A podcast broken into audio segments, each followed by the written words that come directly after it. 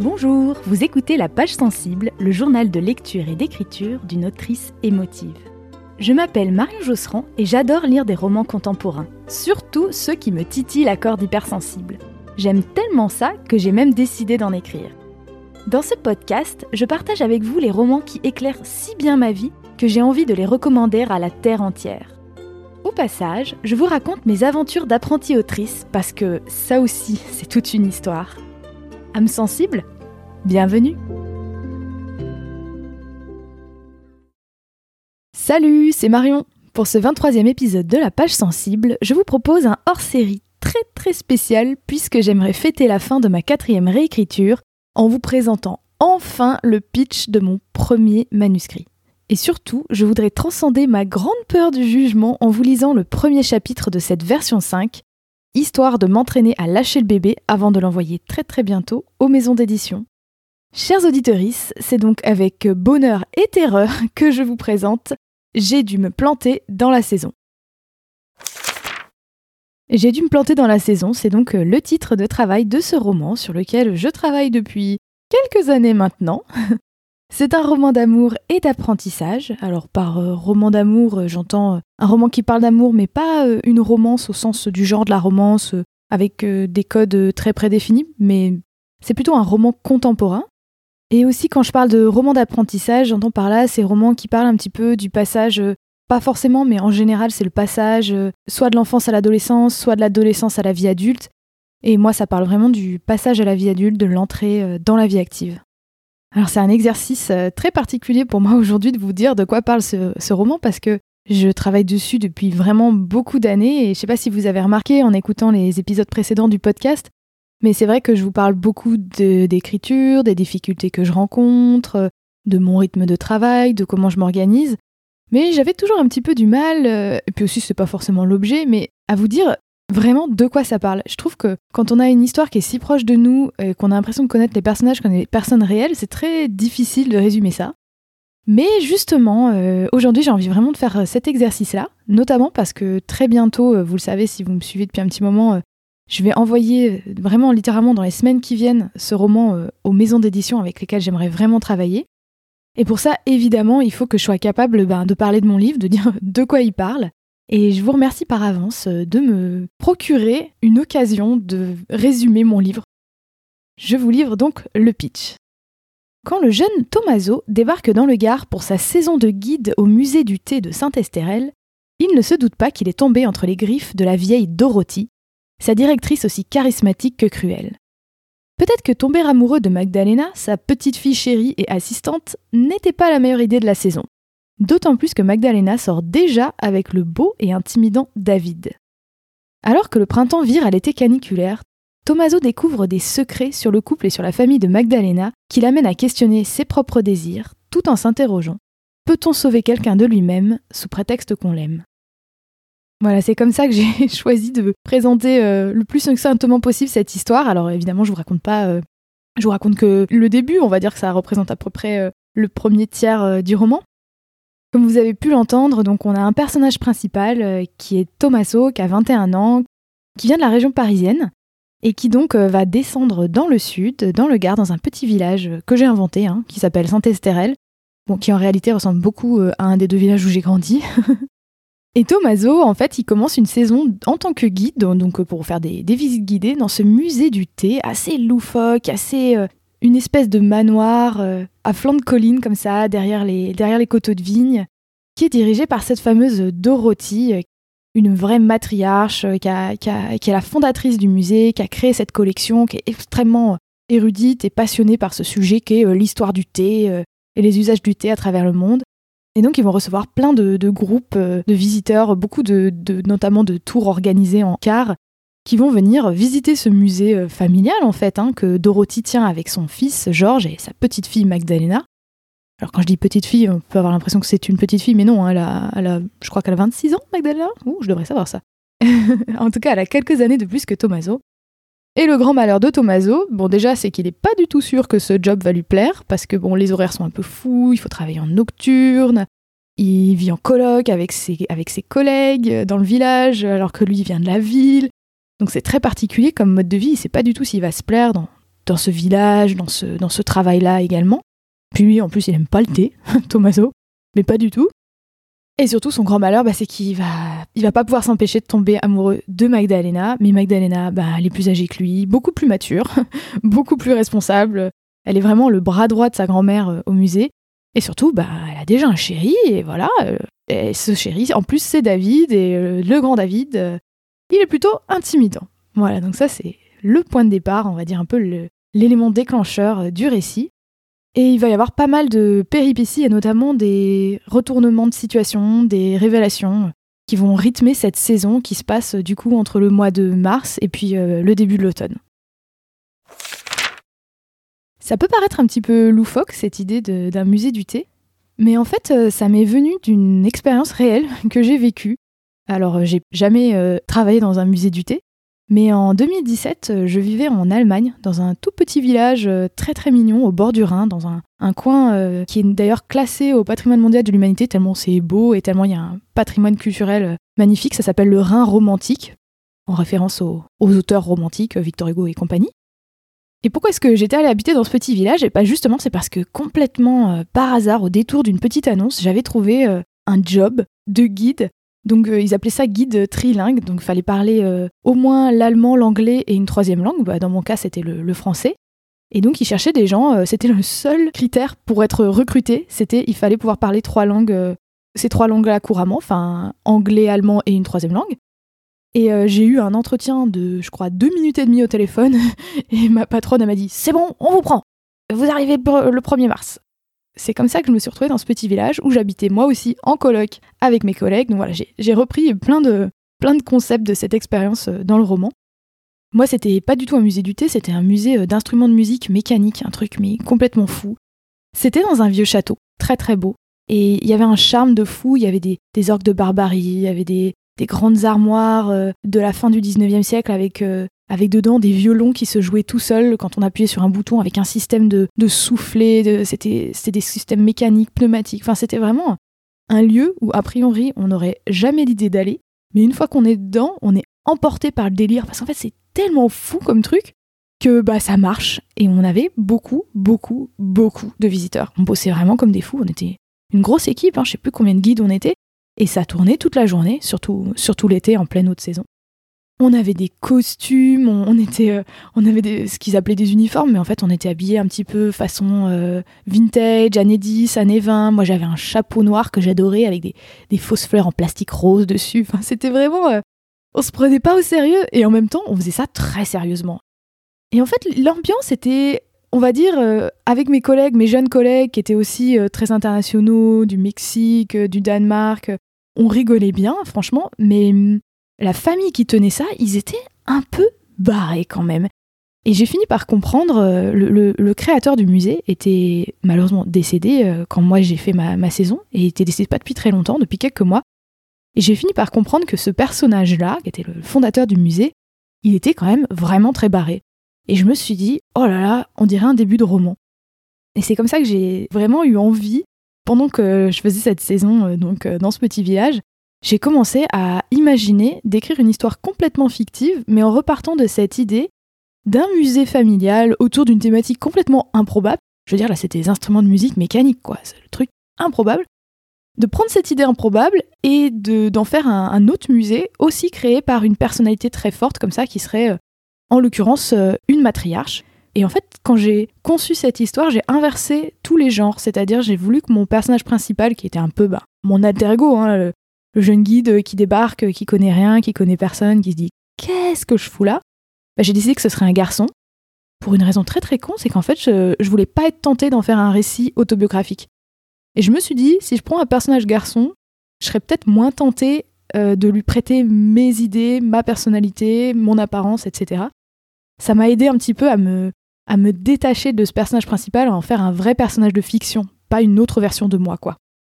Et du coup, euh, j'ai décidé que le musée serait créé par une femme, une créatrice, une directrice, donc euh, que j'ai appelée Dorothy. Et donc c'est le musée international du thé de Dorothy Turé. Donc ça, tout ça, c'est pendant que j'étais en Allemagne et que je faisais cette saison. Donc j'ai créé ce faux musée, je lui ai trouvé le nom, j'ai fait des fiches personnages, j'ai dessiné les personnages. D'ailleurs, j'essaierai de penser à vous mettre euh, sur le blog, dans les notes de l'épisode, une photo, un petit scan des, des dessins que j'ai fait, euh, des dessins originaux que j'avais fait quand j'avais dessiné mes personnages. Ça peut être rigolo. Je veux dire, c'était en, 2017, quoi. Ça me paraît déjà tellement loin. Et donc, à partir de ces fiches personnages, et j'ai même fait un plan du musée, donc, euh, j'ai, donc du musée du thé, que j'ai inventé. J'ai eu cette intention, je voulais écrire un roman qui soit loufoque, cruel et sensuel. Voilà, c'était ça mon idée. Donc quelque chose d'à la fois drôle, d'à la fois bouleversant, avec aussi de la sensualité. Je voulais qu'il y ait une histoire d'amour, parce que j'adore les histoires d'amour. Mais j'aime bien quand les histoires d'amour, elles sont pas cucu, vous voyez. Moi, j'aime bien les histoires un peu compliquées, quand il y a des complications, euh, que c'est pas tout gagné d'avance, qu'on sait pas forcément comment ça va tourner. J'aime bien, être surprise, en fait. J'aime bien que ça soit pas tout, pas tout joué d'avance. Et la suite, bah, vous la connaissez plus ou moins, hein, je l'ai déjà chroniqué dans ce podcast. En gros, en... donc ça c'était en 2017 que j'étais en Allemagne. Au début, c'était encore un projet très très vague, comme un hobby, donc euh, il y avait de longues périodes où j'y touchais plus. Mais en 2019, euh, j'ai décidé de partir, de prendre une année sabbatique et de partir en, voyage. Mais juste avant, j'ai fait une, formation d'écriture d'une semaine complète. Je me la suis payée, j'avais envie de m'offrir ça. Et cette formation, c'était dans un, un, centre de formation à Lyon, vraiment spécialisé, qui s'appelle les Artisans de la Fiction. Cette formation m'a absolument passionnée et m'a permis de mettre un, premier doigt dans l'engrenage de l'apprentissage des techniques d'écriture. Et je me suis rendu compte de tout ce que je ne savais pas. Je sais que je ne sais rien, c'était vraiment ça. Et ça m'a permis, après, par la suite, de continuer à me former toute seule en lisant notamment des manuels qui avaient été conseillés euh, dans le cadre de cette formation, mais aussi en écoutant énormément, énormément de podcasts. À peu près 350 heures euh, de podcasts par an. Donc voilà, ça donne une idée de, la quantité de conseils d'écriture, etc., de, de réflexion autour de l'écriture que j'ai consommé euh, ces dernières années. Et en fait, pendant tout ce temps, moi, je me suis un peu considérée comme étant en apprentissage. Quand je dis en apprentissage, je veux dire comme une formation en apprentissage, c'est-à-dire que d'une part, j'ai des apports théoriques à travers ces livres, ces formations, ces podcasts, et d'autre part, bah, je les appliquais, je les, je les mettais vraiment en application dans mon propre manuscrit, donc cette histoire-là euh, de J'ai dû me planter dans la saison.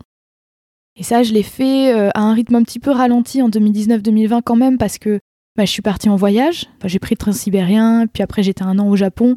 Je fais un visa vacances-travail, donc ça faisait partie. C'était encore, euh, je l'avais encore en tête. J'écoutais beaucoup de podcasts d'écriture, mais c'était un petit peu, euh, c'était encore la phase de préparation. C'est-à-dire que je travaillais sur le plan de l'histoire, les fiches personnages encore, un petit peu les approfondir, etc. Et quand je suis revenue fin 2020, bah, comme tout le monde, je me suis retrouvée dans un confinement, euh, le confinement de novembre 2020. Et là, euh, en deux mois, en novembre-décembre, j'ai écrit 120 euh, 000 mots. C'était mon, premier NaNoWriMo, ce défi d'écriture qui a lieu tous les ans en novembre. Et donc j'ai écrit tout le premier jet en l'espace de deux mois grâce à toute cette longue préparation que j'avais faite déjà depuis, bah depuis trois ans. Et suite à ce premier jet qui s'est terminé en décembre 2020, et ben pendant toute l'année 2021 et toute l'année 2022, j'ai retravaillé ce manuscrit, j'ai fait des réécritures successives, dont une euh, suite à une bêta lecture, c'est-à-dire que j'ai demandé à sept personnes de lire le texte et de me faire des, retours, je leur avais préparé un petit questionnaire. Et grâce à toutes ces étapes, j'ai pu euh, terminer cette semaine même. Oh là là, qu'est-ce que j'étais contente, j'ai terminé vendredi soir, finir ma semaine en beauté.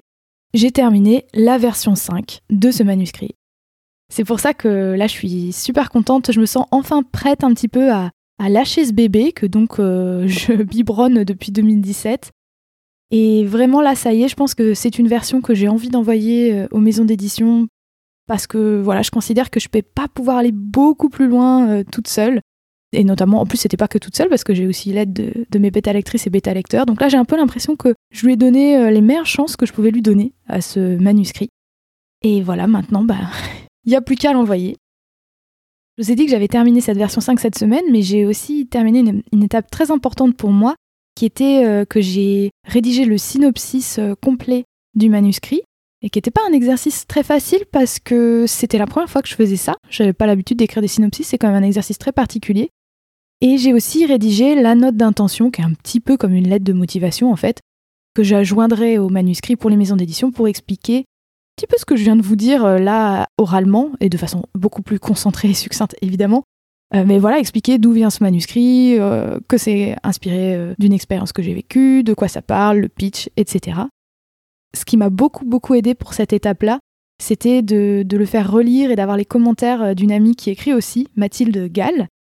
Ça m'a vraiment aidé d'avoir une deuxième paire d'yeux sur, ce, sur ces éléments-là, un petit peu de pièces jointes du manuscrit. Et d'ailleurs, vous réentendrez parler de Mathilde très bientôt parce que je la recevrai en mai pour parler de son roman qui va sortir bah, le 5 mai et qui s'appelle Des vies orageuses, donc à suivre. et donc d'ailleurs, quelles sont les prochaines étapes pour moi? Et eh bien en fait, dans les trois semaines à venir, normalement, je devrais envoyer le manuscrit. Je dois encore euh, lui faire un passage euh, dans un logiciel de correction. Et ensuite, il faudra quand même aussi que je prépare des petits mails personnalisés pour chaque maison d'édition à qui j'ai envie d'envoyer le roman, pour leur expliquer euh, pourquoi je leur envoie à elles, pourquoi je pense que ça rentre dans leur ligne éditoriale. Et ensuite, ben, j'aimerais l'envoyer d'ici, mi-mars, j'aimerais bien l'envoyer à mon top 5 ou top 10. On va dire minimum top 5 et euh, donc de ces maisons d'édition avec lesquelles j'ai super envie de travailler. Et puis après, euh, je crois que je m'offrirai une bonne semaine de vacances d'écriture avant de passer aux étapes suivantes, à savoir envoyer à encore d'autres maisons d'édition, parce que je compte pas me limiter à 10 maisons, parce que j'en ai sélectionné plus que ça. Et puis aussi après, ben, j'ai un autre manuscrit sous le coude dont je vous ai déjà parlé d'ailleurs dans des épisodes précédents, un autre manuscrit qui pour l'instant n'est qu'au stade de premier jet et qu'il va falloir que je remette sur l'établi pour commencer à le retravailler, à le réécrire, pour le, le polir un petit peu. Et avant de vous laisser maintenant, eh bien, comme promis, voici le premier chapitre donc de cette version 5 de J'ai dû me planter dans la saison. Et vous allez le voir, chaque chapitre commence par une petite euh, citation de chanson. Et en l'occurrence, euh, c'est Je m'ennuie de chez moi de Francis Cabrel. Chapitre 1 Thé vert Quand les vents se déchirent sur les angles des toits des rues que je traverse à peine, quand les journées s'étirent et n'en finissent pas, je m'ennuie de chez moi. Francis Cabrel. Je me laisse tomber sur le quai et lâche aussitôt ma valise, trop lourde pour mes bras maigrichons. Le train s'éloigne dans un grognement et m'abandonne là, seul sur le béton fissuré. J'aspire l'air vif, imprégné d'une odeur d'iris, de feuilles de platane sèches et de ce qui ressemble à de la merde de chien. Ça sent la province. Quelques lavandes s'agitent dans leur bac en ciment, et après dix heures de train, le silence m'appuie sur les tempes. Bien qu'il fasse déjà bon pour la saison, le vent me fait frissonner et je resserre les pans de mon blouson. Je traîne ma valise jusqu'à la sortie de la gare, le portillon grince à mon passage. Ça y est, me voilà bien loin de chez moi. Je sursaute au bruit du klaxon. Une 205 rouge toute cabossée s'est arrêtée en travers du parking désert.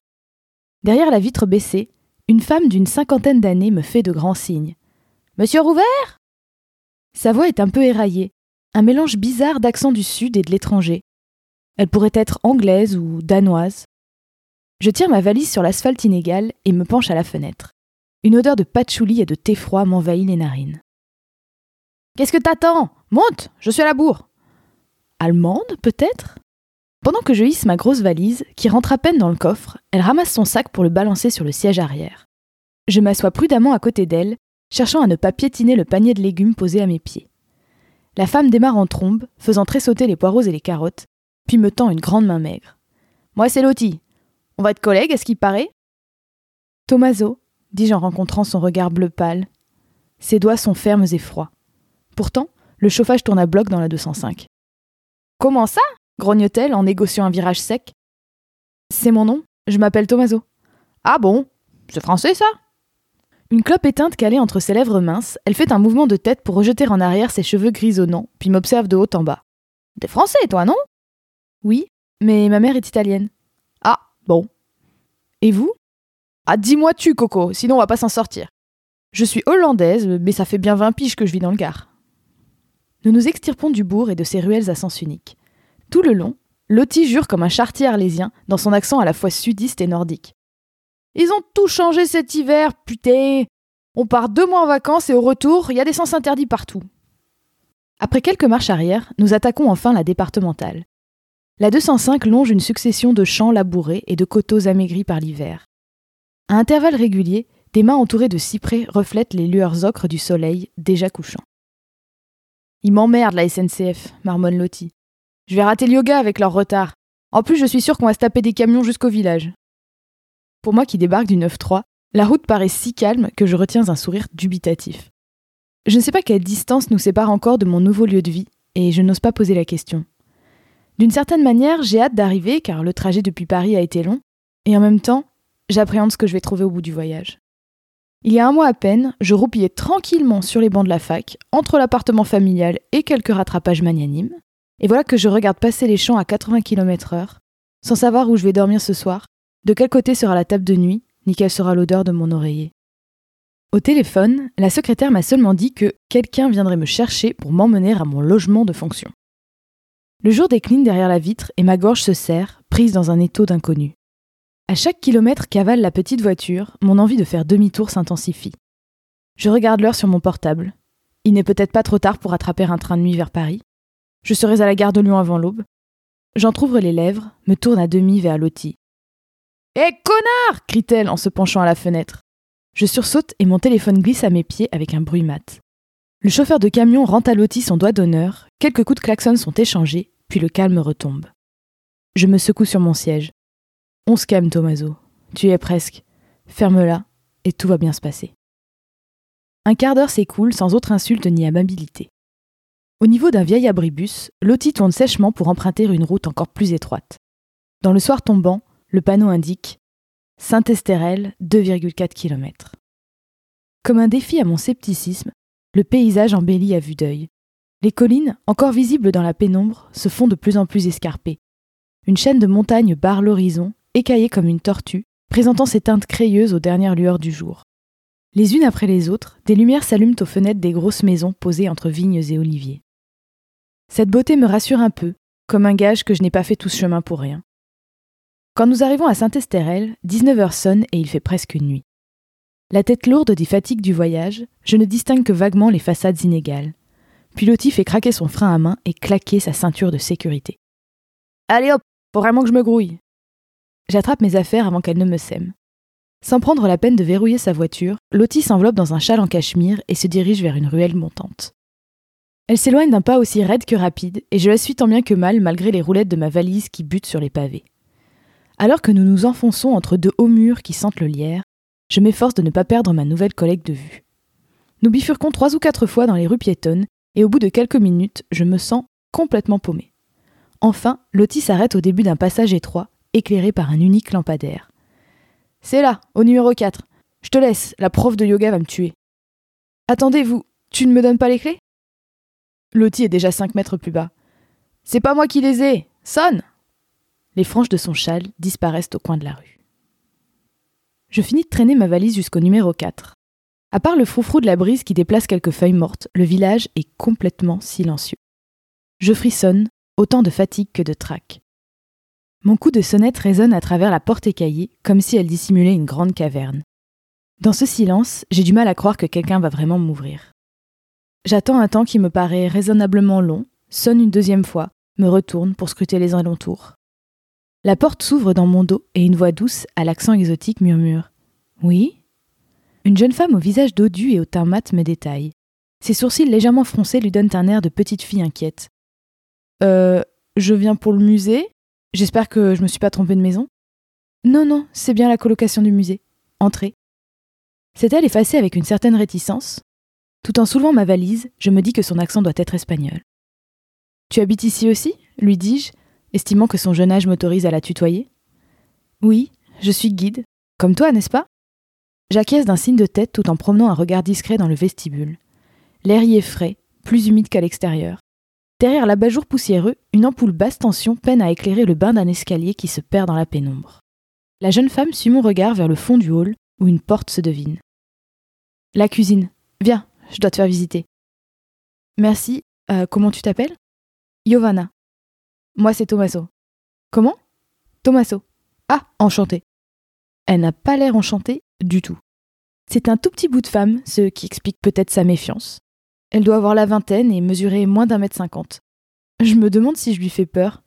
Un gringalet comme moi, 63 kilos tout mouillé, ça serait un comble. Mais malgré sa réserve, ses yeux noirs dégagent une sympathique douceur. Je suis bien placée pour deviner qu'il s'agit simplement de timidité. Tandis qu'elle me fait découvrir la cuisine au plafond voûté, j'apprends que Giovanna a emménagé ici il y a seulement cinq jours. À cette nouvelle, une bouffée de soulagement me traverse. Je ne serai donc pas le seul petit nouveau demain, à peine arrivé dans ce bled pour démarrer un job improbable. Dans un angle de la pièce, un canapé bancal et une télé à tube cathodique font office de coin-salon. Voilà donc le logement tout confort entièrement meublé dont parlait l'annonce. La déco n'a pas dû changer depuis les années 50, ce que confirme le reste de la maison. Alors que nous explorons les trois étages en évitant de nous cogner les coudes, Giovanna m'apprend qu'il y a un troisième colocataire, mais nous ne le croisons pas. S'il est dans la maison, il ne fait pas un bruit, et ce silence me semble un peu surnaturel. Sur le palier étroit du premier, j'aperçois en grimaçant une baignoire sabot dans la salle de bain. Même si je ne suis pas bien grand, les douches s'annoncent compliquées. Au deuxième, Giovanna me confie enfin la clé de ma chambre. Elle redescend aussitôt les escaliers en se frottant les yeux, comme soulagée d'avoir accompli sa mission. À force de questions, j'ai découvert qu'elle débarquait fraîchement, non pas d'Espagne, mais du Pérou. Avec le décalage horaire, je parie qu'elle file tout droit se coucher. Il me tardait d'être seule dans ma chambre et c'est avec soulagement que j'introduis la clé dans la serrure. En poussant le battant, je suis frappée par l'odeur de carton et de bois humide qui y règne. C'est comme entrer dans une vieille caravane, baignée par la lumière jaune du lampadaire pendu juste devant ma fenêtre. Je fais vite le tour du mobilier, qui n'est pas sans rappeler celui d'une cellule de moine. Un sommier en fer, une armoire et un bureau en contreplaqué, une chaise en formica. Dans quels ordres anachroniques suis-je rentré? J'ouvre ma valise contre le mur, et à l'idée de la vider dans l'armoire, une immense flemme m'envahit. Je ne sais pas si je le dois à la journée de voyage, au poids des bagages ou à l'atmosphère confinée de la maison, mais je suis frappé du même sommeil précoce que mes deux colocataires. Abandonnant toute idée de dîner, je me glisse dans des draps que l'usure a rendus étonnamment doux. J'ai renoncé à fermer les volets, harnachés à la façade par au moins deux couches de vigne vierge. Malgré les rideaux, la lumière du lampadaire inonde mon lit. Cette intense fatigue m'annonce sans faillir une bonne nuit d'insomnie. Je reconnais ce poids douloureux sur mes paupières qui m'avertit que même si je ne tiens plus debout, je ne m'endormirai pas avant l'aube. Maintenant que je suis immobile, les pensées tournoient dans ma tête comme des papillons de mauvaise nuit. Putain, mais qu'est-ce que je fous là? Pareil à une pile de valises, le doute pèse sur ma poitrine et me raccourcit le souffle. Bien sûr, personne ne m'a forcé à venir ici. À 21 ans, je suis un grand garçon et, contrairement à ce que prétendrait ma mère, je prends mes décisions tout seul. Ne pas savoir ce qu'on veut faire de sa vie, ça ne veut pas dire qu'on n'a aucune volonté. On hésite, c'est tout. On farfouille, on teste, on déchante, on réessaye. Je crois que je suis là pour farfouiller. Quitter Paris, l'idée m'a tout de suite séduit. Avoir de l'argent qui soit vraiment à moi, encore plus. Ne plus voir la tronche des profs de fac, ça, c'était le bonus. Trois ans et demi de leurs airs prophétiques et de leurs prétentions débonnaires, c'est assez pour vous dégoûter à vie de l'histoire. Même quand on a enfin, six mois après tout le monde, réussi à valider sa licence à la con. Qu'est-ce qui m'aurait retenu là-bas? Un master sans débouché L'anonymat des amphis? Certainement pas une chérie. Autant se perdre dans un petit bled du sud. Au moins, ça aura des faux airs de vacances, me disais-je.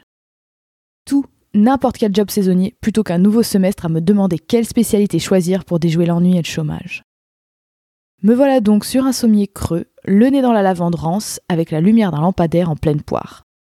Trop tard pour faire demi-tour. Demain, je commence ce taf mystérieux, attrapé au détour d'une annonce Pôle emploi. C'est drôle comme quelques lignes de caractère sur une page internet peuvent te faire traverser tout un pays. Bien sûr, je n'ai pas précisé à mes potes ce que je partais faire, pour ce que ça les intéressait. J'ai vaguement évoqué un boulot touristique où il fallait parler plusieurs langues. Qui m'aurait cru si j'avais dit que j'allais me perdre au milieu du Gard pour travailler au Musée international du thé de Dorothy Turé? Il m'aurait répondu Gros, quand tu t'inscris à Pôle emploi, tu reçois tout le temps des mails pour des emplois bidons. Rassure-moi, tu leur as pas filé ton numéro de carte bleue. Voilà, j'espère que ce petit extrait vous aura plu. C'était le premier chapitre de J'ai dû me planter dans la saison. En tout cas, je vous remercie d'avoir écouté jusqu'au bout cet épisode numéro 23 de la page sensible. Je me demande si la présentation de mon manuscrit vous a rappelé des œuvres que vous connaissez, soit des romans, des films, des séries. Parce que quand on soumet un manuscrit, en fait, c'est toujours bien de pouvoir le comparer à des œuvres similaires.